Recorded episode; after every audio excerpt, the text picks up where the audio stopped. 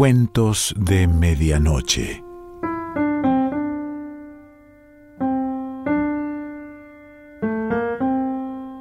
El cuento de hoy se titula En el sótano y pertenece a Isaac Babel.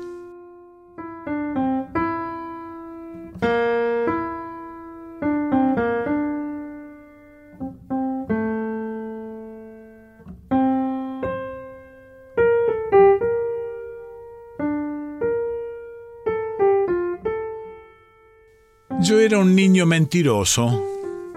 La culpa era de la lectura. Tenía mi imaginación siempre incandescente. Leía en clase, en el recreo, camino de casa, de noche bajo la mesa, tapándome con un mantel que llegaba al suelo. Debido a los libros pasé por alto todas las cosas de este mundo las escapatorias de la escuela al puerto, el comienzo de los billares en los cafés de la calle Greshevskaya, los baños en Lancerón, no tenía amistades. ¿A quién le agradaría tratar a un tipo así? Un día vi en poder de Mark Borgman, el mejor alumno, un libro sobre Spinoza. Él acababa de leerlo y sin poder contenerse, comenzó a hablar a los muchachos que le rodeaban de la Inquisición española. Lo que contaba era una farfulla científica. Las palabras de Borgman estaban desprovistas de poesía. No aguanté y me entrometí. Hablé a los que quisieron escucharme del viejo Ámsterdam, de las tinieblas del gueto, de los filósofos tallistas de diamantes. Agregué mucho de mi cosecha a lo leído en los libros. Sin eso no podía pasar. Mi imaginación confería fuerzas a las escenas dramáticas, trastocaba los finales, ponía misterio en los comienzos. La muerte de Spinoza, su muerte redimida y solitaria, quedó transformada por mi imaginación en una contienda. El Sanedrín quiso obligar al moribundo a confesar, pero él no retrocedió. Allí mismo intercalé a Rubens. Me imaginé que Rubens había permanecido ante el lecho de Spinoza y había sacado la mascarilla mortuoria. Mis condiscípulos escucharon la fantástica novela con la boca abierta. Nos separamos con disgusto al oír el timbre. En el recreo siguiente, Borgman se acercó a mí, me tomó de la mano y comenzamos a pasear juntos. Al poco rato nos pusimos de acuerdo. Borgman no tenía las fastidiosas características del mejor alumno. Para su cerebro recio, la ciencia escolar era como los garabatos al margen de un libro auténtico. Buscaba esos libros con verdadera ambición. Con la ingenuidad de nuestros doce años, sabíamos ya que le esperaba una vida sabia, nada común. No preparaba las lecciones, solo las escuchaba. Aquel muchacho juicioso y formal me tomó afecto por mi manera de trastocar todas las cosas del mundo, las cosas más simples que cabe imaginar. Aquel año pasamos a tercer grado. Mi cartilla estaba plagada de treces con menos. Con mis desvaríos era yo tan raro que los maestros, después de pensarlo, no se atrevieron a ponerme doces. A comienzos del verano, Borgman me invitó a su casa de campo. Su padre era director del Banco Ruso de Comercio Exterior. Era uno de los que convertía a Odessa en una Marsella o en un Nápoles. Tenía madera de viejo negociante odesita. El padre de Borgman procuraba no utilizar el idioma ruso, se expresaba en el lenguaje tosco y entrecortado de los capitanes de Liverpool. En abril nos visitó una ópera italiana y Borgman ofreció una comida en su casa a toda la compañía. Aquel banquero abotagado, el último de los negociantes de Odessa, sostuvo un romance de dos meses con la primera cantante. Ella se llevó recuerdos y un collar elegido con gusto y no muy caro. El viejo ocupaba el cargo de cónsul argentino y de presidente del comité bursátil. A su casa, pues, yo fui invitado. Mi tía, llamada Bobka, lo comunicó a todo el patio. Me endomingó lo mejor que pudo. Fui en el tren hasta la estación 16 del Gran Fontán. El chalet se hallaba sobre un acantilado rojizo a la vera del mar. Yo procedía de una familia mísera y torpe. El ambiente en el chalet de Borgman me asombró. En las veredas, Ocultos entre el verdor blanqueaban sillones de mimbre. La mesa de comer estaba cubierta de flores. Las ventanas estaban engastadas en jambajes verdes. Ante la casa había una espaciosa columnata de madera. A la tarde llegó el director del banco. Después de comer, colocó un sillón de mimbre al borde mismo del acantilado ante la llanura del mar levantó las piernas con pantalones blancos, encendió un puro y se puso a leer Manchester Guardian. Los convidados, señoras de Odessa, jugaban al póker en la galería. En una esquina de la mesa susurraba un samovar estrecho con asas de marfil. Aquellas mujeres, aficionadas a las cartas y a los dulces, libertinas secretas, de ropa perfumada y grandes caderas, agitaban abanicos negros y ponían monedas de oro. Hasta ellas, a través de un parral, llegaba el sol. Era un enorme disco de fuego. Los destellos de bronce hacían más pesadas las cabelleras negras de las mujeres.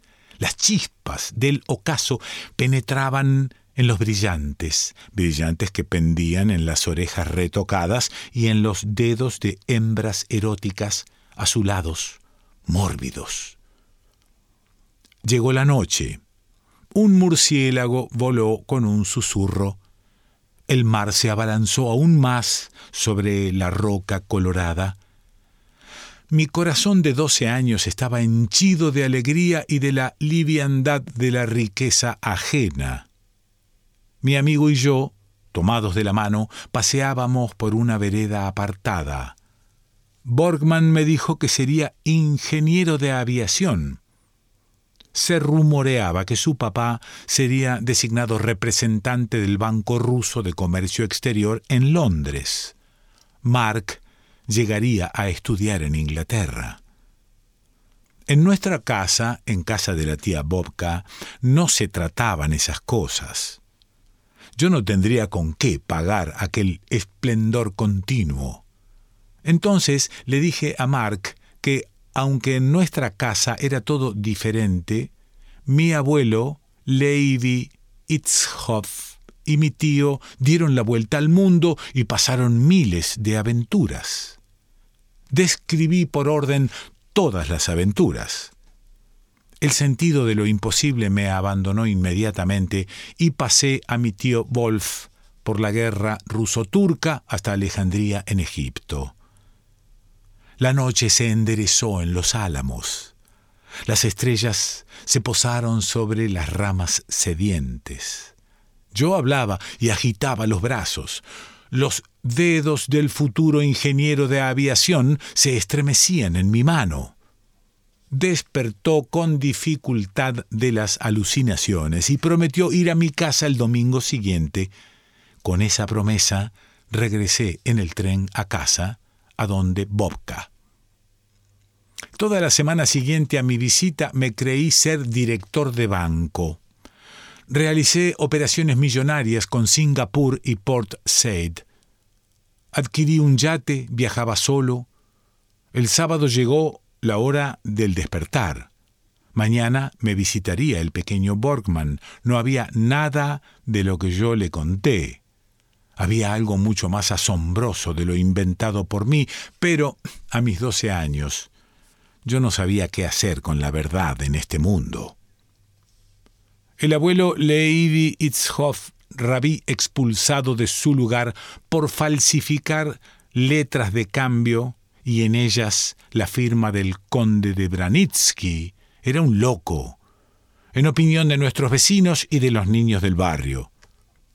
Al tío Simón Wolf yo no lo aguantaba por sus extravagancias, llenas de fogosidad absurda. La única tratable era Bobka. Bobka se enorgullecía de que yo tuviera por amigo al hijo de un director de banco.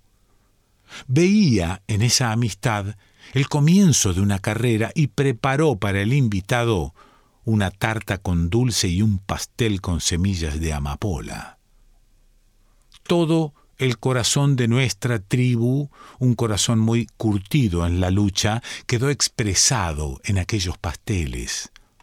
Al abuelo, con su chistera rota y su trapería en los pies hinchados, lo ocultamos en casa de los Apeijot, nuestros vecinos.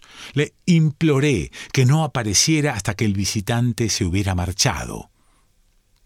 Con Simón Wolf la cosa también se arregló se marchó con sus amigos a tomar té en la taberna El Oso. En aquella taberna servían aguardiente además de té y cabía esperar que Simón Wolf tardaría en regresar. Debo decir que mi familia no se parecía a otras familias judías. En nuestro clan hubo borrachos, hubo seductores que se llevaron a hijas de generales y las abandonaron antes de pasar la frontera, mi abuelo falseaba firmas y componía, para esposas abandonadas, cartas de chantaje. Hice todo lo posible por mantener todo el día fuera a Simón Wolf. Le di los tres rublos ahorrados. Para gastar tres rublos se requiere un tiempo. Simón Wolf regresaría tarde y el hijo del director del banco jamás sabría que el relato acerca de la bondad y de la fuerza de mi tío era una patraña. Bien mirado, pensado con el corazón, era verdad y no mentira, pero el que viera a Simón Wolf, sucio y chillón, jamás llegaría a comprender esa verdad. El domingo por la mañana Bobka se puso un vestido de paño marrón. Su pecho bonachón y grueso se desparramó por todos lados. Se colocó una pañoleta de negras flores estampadas, de esas pañoletas que se ponen para ir a la sinagoga el día del juicio final y en el Rosh Hashanah. Bobka situó en la mesa pasteles dulces y roscos y se puso a esperar. Vivíamos en un sótano. Borgman arqueó las cejas al pisar el suelo irregular del pasillo. En el zaguán había una tinaja con agua. Apenas entró, comencé a distraerle con una serie de cosas curiosas. Le mostré un despertador hecho hasta el último tornillo por mi abuelo. El reloj llevaba una lámpara que se encendía cuando daban las medias y las horas. Le mostré también un tonelete con betún. La fórmula de aquel betún había sido descubierta por Leide Ditzhoff, que no revelaba a nadie el secreto. Después Borgman y yo leímos algunas páginas del manuscrito del abuelo. Escribía en hebreo sobre unas hojas amarillas cuadradas enormes, como mapas geográficos. El manuscrito se titulaba El hombre sin cabeza. Allí estaban retratados todos los vecinos de Levi Itzhoff en los 70 años de su vida, primero en Skvir y Belaya Tserkov y después en Odessa. Los personajes de Levi Itzhoff eran fabricantes de ataúdes, judíos borrachos, cocineras de circuncisiones y granujas que hacían operaciones rituales. Todos eran gente absurda con narices abultadas, granos en la coronilla y traseros ladeados. Durante la lectura apareció Bobka con su vestido marrón. llegaba con el samovar en una bandeja guarnecida con su pecho grueso y bonachón. Hice la presentación. Bobka dijo mucho gusto, alargó los dedos sudados e inmóviles y dio un taconazo. La cosa no podía marchar mejor. Los eh, no soltaban al abuelo. Yo extraía sus tesoros, uno por uno, gramáticas en todas las lenguas y sesenta y seis tomos del Talmud. Mark quedó cegado con el tonelete de betún, con el despertador y con la montaña del Talmud, algo que no se vería en ninguna otra casa. Tomamos dos vasos de té con tarta, Bobka desapareció asintiendo con la cabeza y reculando. Embargado por la alegría me puse en postura y comencé a recitar las estrofas que más me gustaban en mi vida. Antonio, ante el cadáver de César, se dirige al pueblo de Roma. Amigos romanos, compatriotas, prestadme atención, vengo a inhumar a César, no a ensalzarle. Así comienza, Antonio, el juego. Yo perdí la respiración y puse las manos sobre el pecho. Era mi amigo, para mí leal y sincero, pero Bruto dice que era ambicioso. Y Bruto es un hombre honrado. Infinitos cautivos trajo a Roma, cuyos rescates llenaron el tesoro público. ¿Parecía esto ambición en César? Siempre que los pobres dejaban oír su voz lastimera, César lloraba. La ambición debería ser de una sustancia más dura, pero Bruto dice que era ambicioso. Y Bruto es un hombre honrado. Todos visteis que en las Lupercales le presenté tres veces una corona real y la rechazó tres veces. ¿Era esto ambición? Pero Bruto dice que era ambicioso y Bruto es un hombre honrado.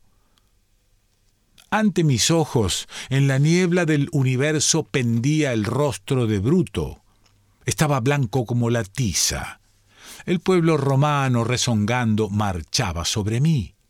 Levanté la mano y vi tras la ventana al tío Simón Wolf, que cruzaba el patio en compañía del chalán Leikach.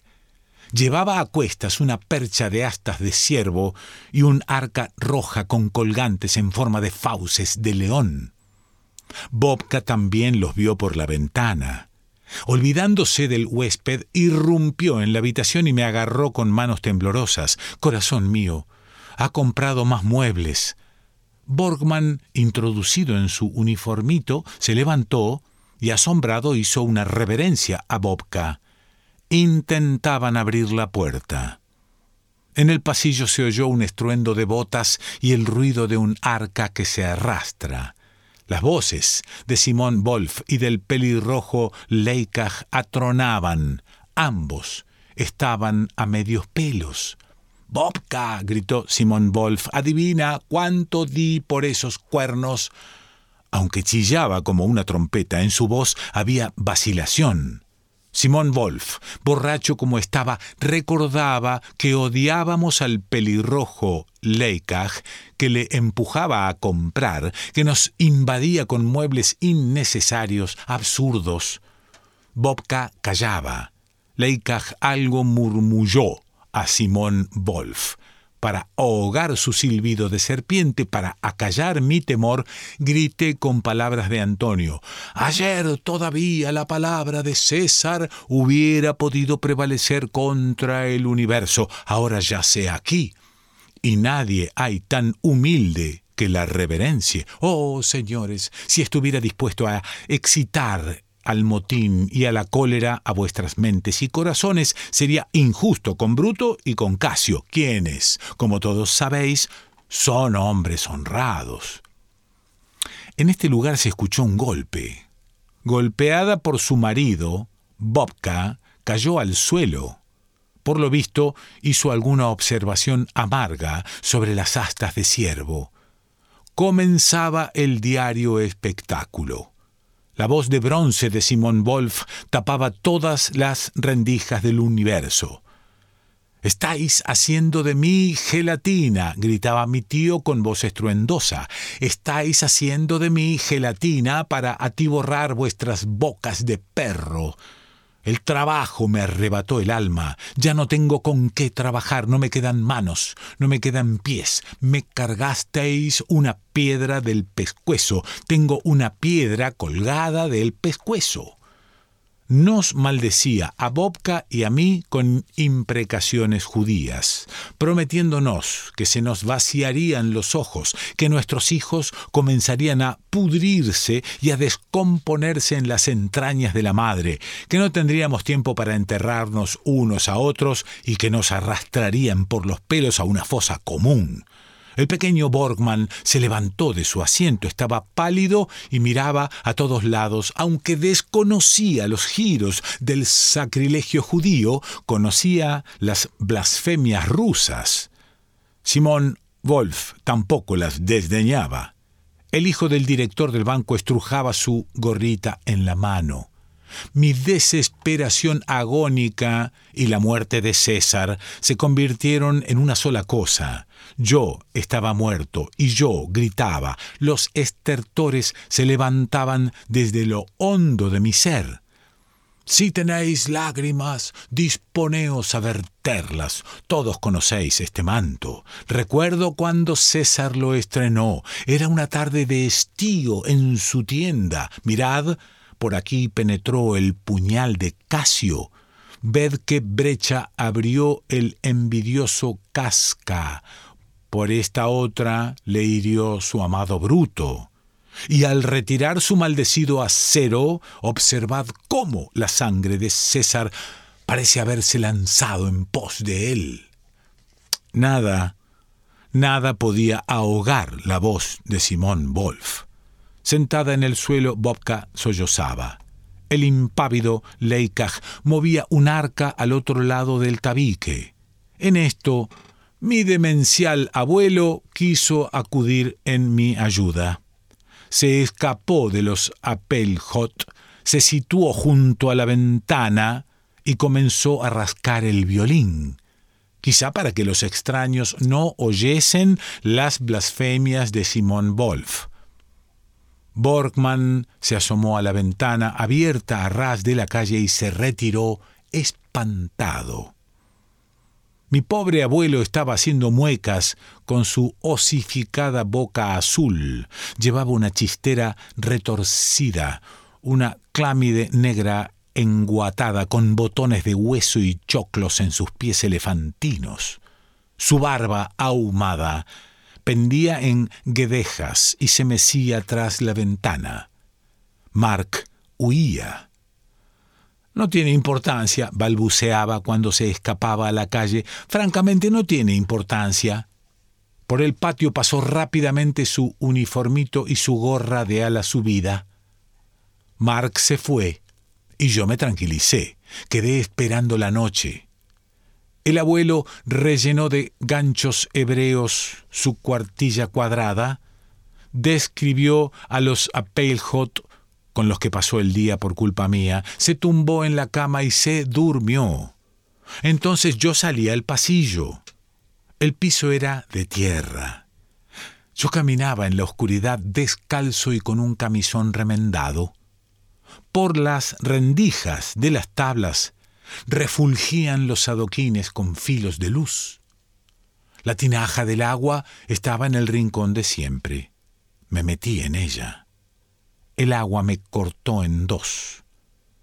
Sumergí la cabeza, me asfixié y salí. Desde lo alto, desde un estante, me estaba observando un gato somnoliento. La segunda vez aguanté más. El agua chapoteaba a mi alrededor. Mi gemido se sumergía en ella. Abrí los ojos y en el fondo de la tinaja vi mi camisón haciendo vela y las piernas juntas. Volví a enflaquecer y emergí. Al pie de la tinaja estaba mi abuelo en blusa. Su único diente tintineaba. Nieto mío, pronunció con desprecio y claridad, voy a tomar aceite de ricino para tener algo que llevar a tu tumba.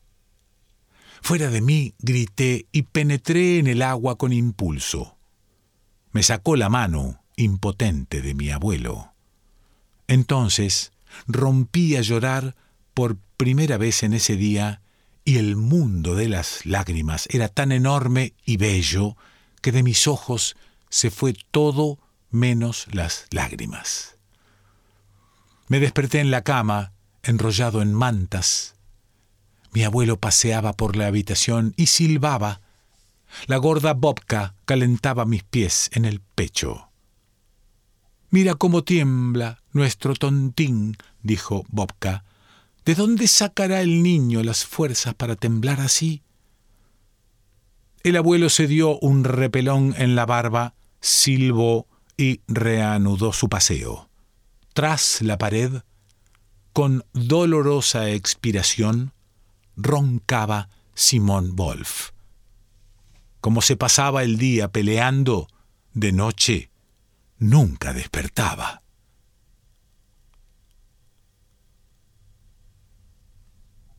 Isaac Babel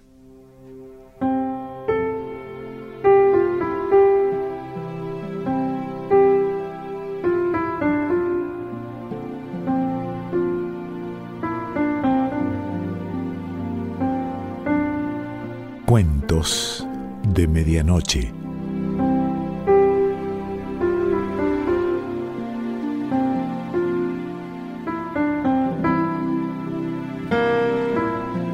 Selección Pancho Mondino. Idea y lectura Quique Pessoa.